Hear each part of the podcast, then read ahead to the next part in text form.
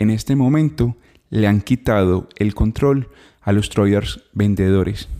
El día de hoy les traigo la idea de trading de la semana, la clave de la semana y también varios reportes técnicos. Soy Andrés Hidalgo Castro. Hoy es lunes 15 de enero. Esto es Pulso de Mercado.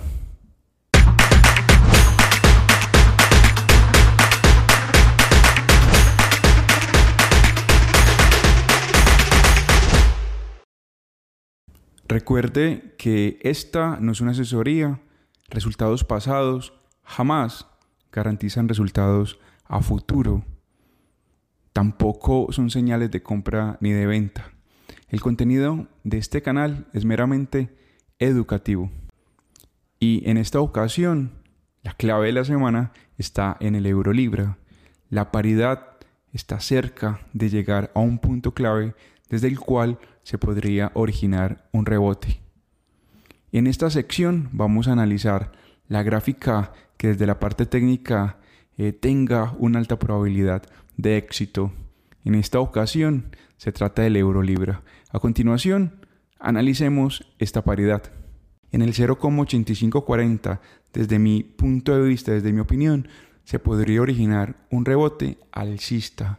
El euro libra ha cotizado gran parte del último mes y medio en, gráficos de 4 horas abajo del promedio móvil de 200. No obstante, fuimos testigos de cómo los alcistas lograron ubicar la cotización del euro libra arriba del promedio móvil de 200 en el marco de tiempo ya mencionado.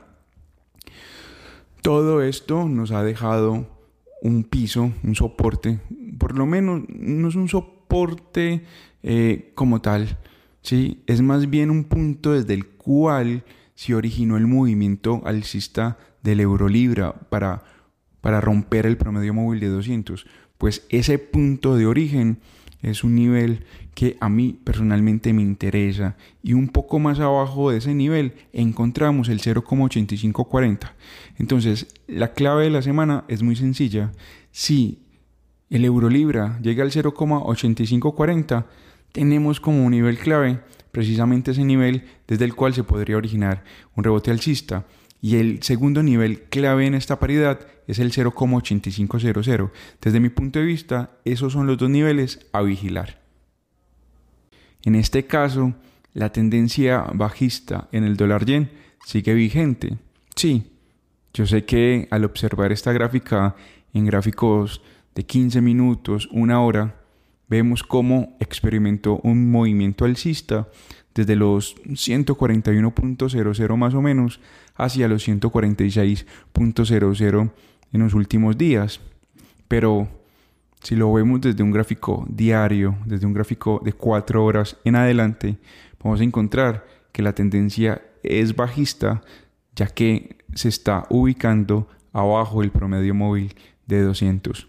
A continuación, vamos a conocer, a, conocer a profundidad la idea de trading de la semana. El promedio móvil de 28 está cotizando por debajo del promedio móvil de 200. Eso significa que hay una presión hacia esa dirección. No obstante, los bajistas han encontrado un gran reto y se trata de los 141.00. Si bien la idea de trading de la semana está en el dólar yen porque ahí hay una tendencia clara bajista. Hay que estar vigilando los 145.00 y los 146.00.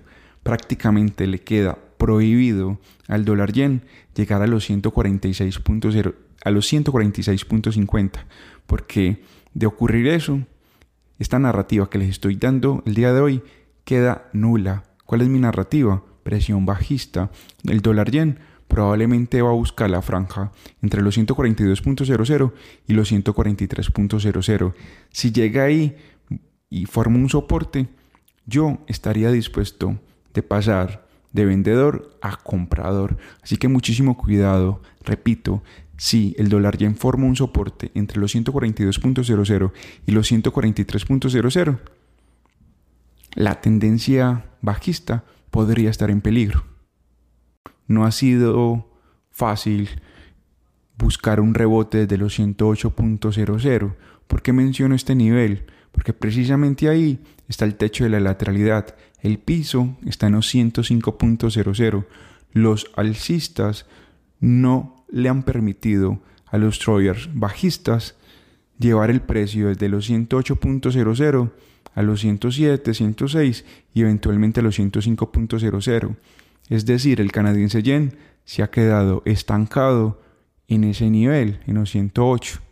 ¿Qué podría pasar? ¿Será que desde aquí se está acumulando fuerza para conducir el canadiense yen a un nivel más alto? A continuación les daré mi opinión técnica. Vamos a encontrar que tenemos una tendencia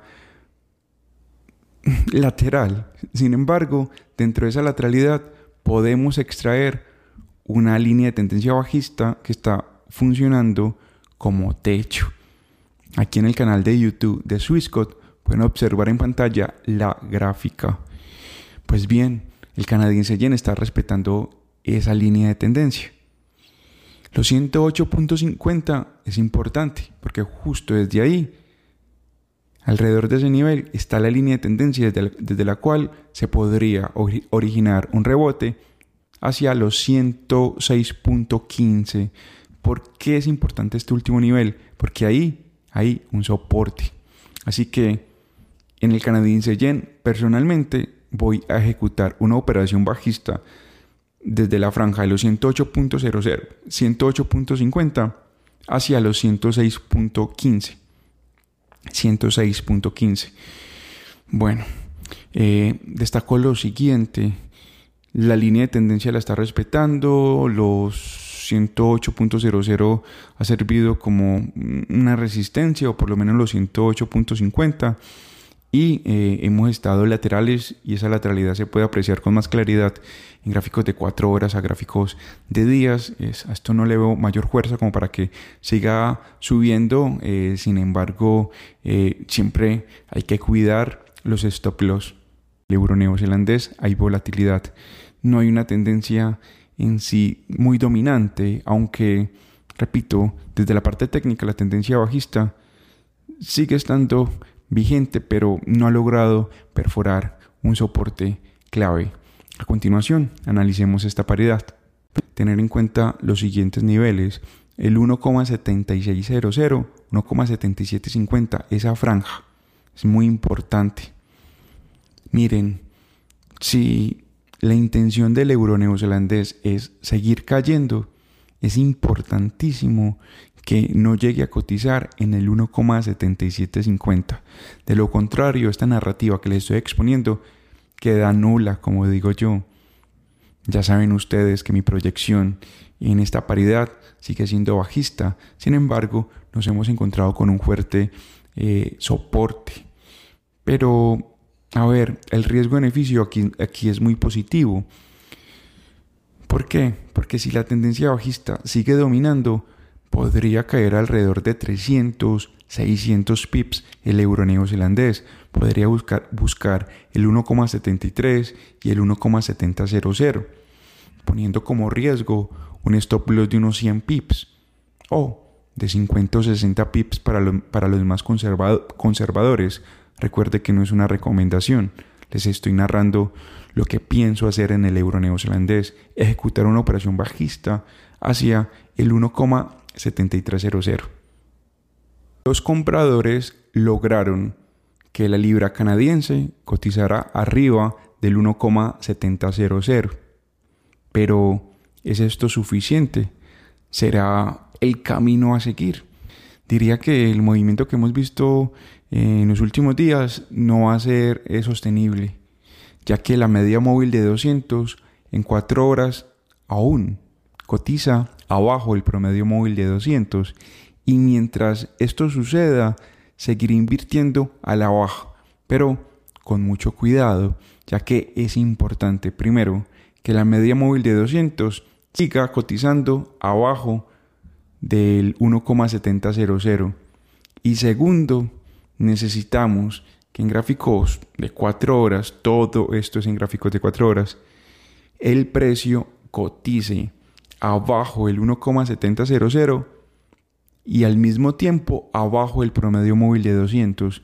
Si esta segunda condición se reúne a lo largo de los próximos días, ejecutaré nuevamente operaciones bajistas en la libra canadiense. Resulta que el precio empezó a cotizar arriba del 1,700, pero mientras la media móvil siga por debajo de ese nivel, eh, seguiré con mi narrativa bajista. El día que la media móvil cotice arriba del 1,700, yo dejaré de buscar movimientos bajistas. La estrategia que voy a ejecutar en la libra canadiense es muy sencilla. Primero, promedio móvil de 200 cotizando abajo del 1,700. Segundo, el precio cotizando por debajo del 1,700 y al mismo tiempo abajo del promedio móvil de 200 de manera clara. Es decir, necesito que una vela de 4 horas cierre abajo del promedio móvil de 200 y de esa forma estaría en la libra canadiense ejecutando una operación bajista mirando hacia el área del 1,66, 1,6800. Aquí en Pulso de Mercado tenemos a Rodrigo Águila, quien todos los martes da su opinión y proyección precisamente de las tendencias de, esos mercados. Así que mañana tiene usted una cita aquí en Pulso de Mercado. Por ahora, esto ha sido todo por hoy. Soy Andrés Hidalgo Castro. Los espero en el próximo episodio. Hasta entonces.